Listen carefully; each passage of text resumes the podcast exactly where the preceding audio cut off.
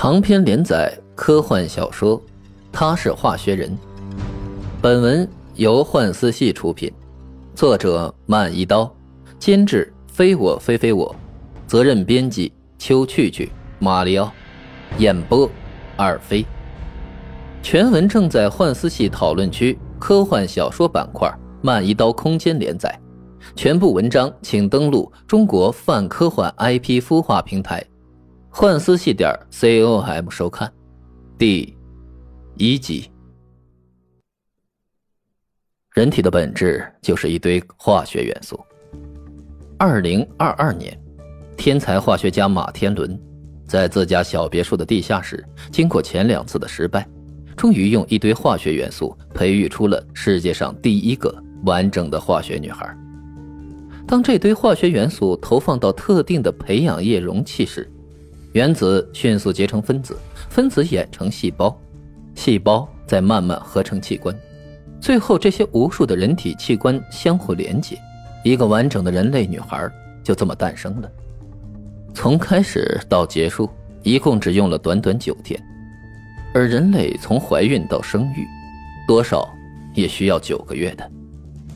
这还不是最震撼的，最震撼的莫过于这个化学女孩生来就二十岁。没有婴儿、儿童、少年成长期，他一睁开眼，他的身体各项机能就已经发育成熟了。女儿，你终于醒了，吓死爸爸了。女儿，爸爸，化学女孩不懂。她第一眼醒来的时候，身体年龄虽然有二十岁，但对整个世界的认知几乎为零，甚至比刚出生的婴儿还少。至少婴儿在没出生前，先在妈妈的肚子里感受了九个多月的人情世故，而这个化学女孩呢，对于她来说完全是崭新的、陌生的。怎么，你不记得爸爸了吗？你出车祸了，你不知道吗？女儿可别吓爸爸呀，你可别吓我呀！马天伦的演技很是浮夸，表情与其说是紧张，还不如说是狰狞别扭。换做任何一个正常成年人，立刻就能揭穿他的谎言。他毕竟是个化学家，而不是演员。而化学女孩不一样，她对一切都很好奇，好奇的听着，好奇的看着。从马天伦花白的头发、饱满的额头、厚重的眼镜、消瘦的脸颊，再是嘴巴、下巴、鼻子，对一切都是很好奇的。他还不会说话，但是他的学习能力特别强。自己缓缓坐起来，盯着马天伦。爸爸，哎哎，对，爸爸，爸爸。马天伦激动坏了，热泪盈眶。这可不是表演的，这是真的激动，真的是热泪盈眶。他今年五十八岁，眼前这化学女孩几乎就是他前半生所付出的所有。没朋友，没结婚，从二十八岁起，他独自一人把自己关在这小小的别墅里，潜心研究。整整三十年啊，终于有了回报，他能不激动的热泪盈眶吗？相比他的激动，化学女孩依然很平静，并好奇，或者是说，试着思索他这表情、这眼睛里流出来的东西又是什么？马，马奇，你还记得吗？你叫马奇呀。马天伦知道自己失态了，摘下厚重的眼镜，快速的擦掉泪水，破涕为笑。化学女孩马奇还不是很懂，她只是平静的、没有任何情绪的重复的说了一声“马奇”，就像之前他说的那声“爸爸”一样。哎，对对，马奇，奇，一个王字旁加一个奇怪的奇，珍奇美玉的意思呀。你就是我这一生的宝贝啊。这话马奇也不懂。一直到很多年、很多年、很多年以后，他才懂得，只是那时他还在，还活在这人世上，而这个爸爸马天伦却早已经不知哪儿去了。来来，爸爸带你去参观一下我们的家。马天伦拉起马奇的手，跟真人一样，一样的皮肤，一样的触感，一样的体温，他的行动也一切自然，不会踉跄，也没有平衡不稳的问题。完全不用别人牵着，可以像一个正常成年人类那样行走。先是二楼，再是一楼，然后是后院。马天伦逐一介绍，马奇随即学习认知。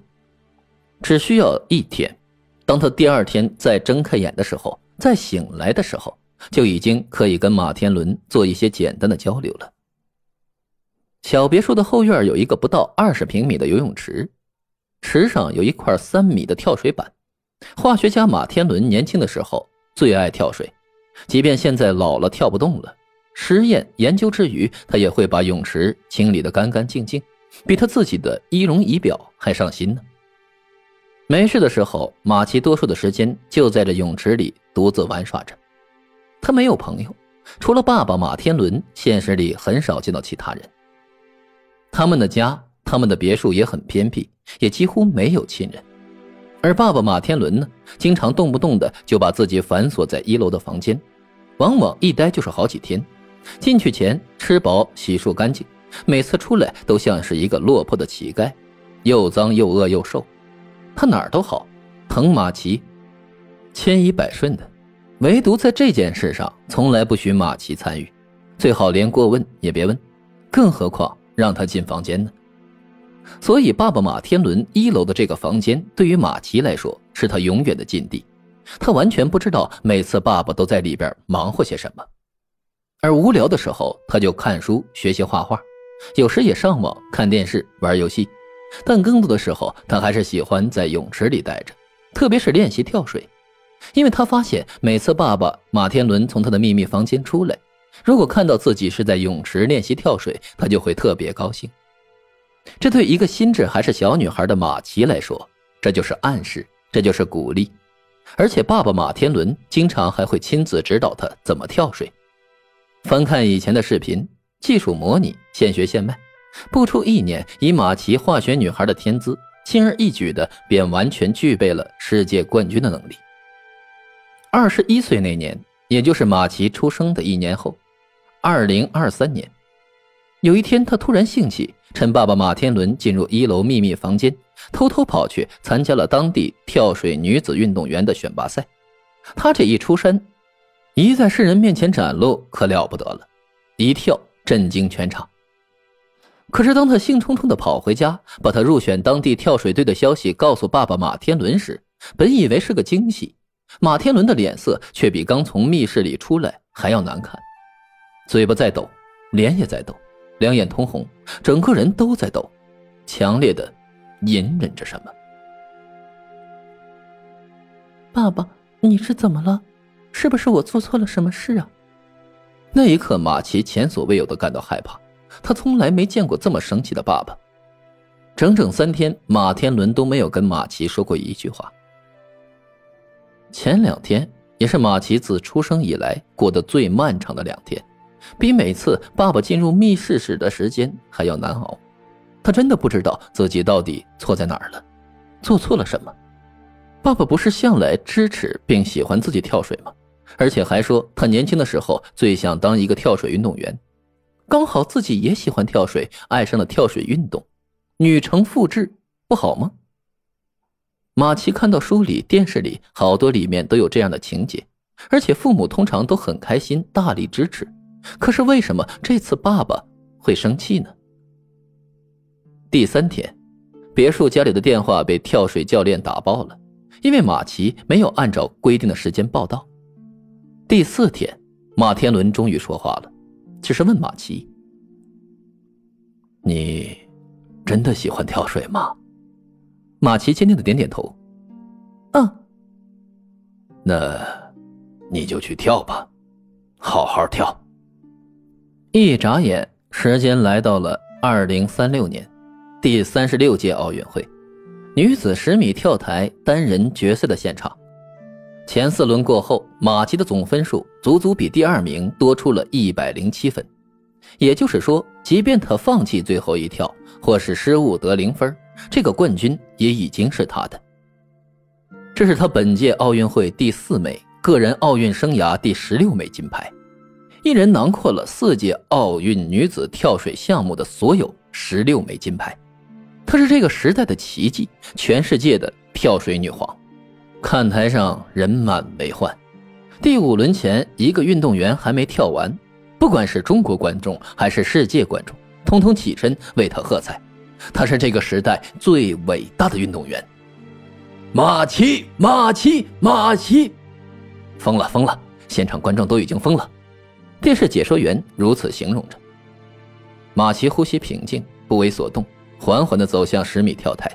他站定，他一眼就看到观众席上三十六岁的丈夫尤涛抱着刚满一岁的女儿，拼命地朝他挥手。她仿佛能听到丈夫幸福激动地冲女儿说：“加油，加油，快快给妈妈加油！”女儿还不太会说话，只会喊：“妈妈，妈妈。”马奇难以掩饰温馨的微笑。简直不能想象啊！你看他今年已经三十四岁了，去年刚生了孩子，今年刚复出，无论是身形样貌还是跳水技术，都保持的跟他当年二十一岁横空出世时一模一样，这太不可思议了！地球已经阻止不了他了。另一位电视解说员嘉宾如此感慨着。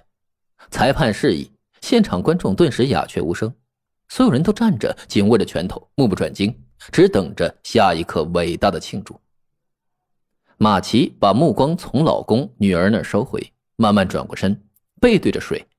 虽然冠军已经是他的了，但最后一跳他还是选择了原定的这套五二五七 B，也就是向后翻腾两周半、转体三周半、躯体，难度四点三的动作。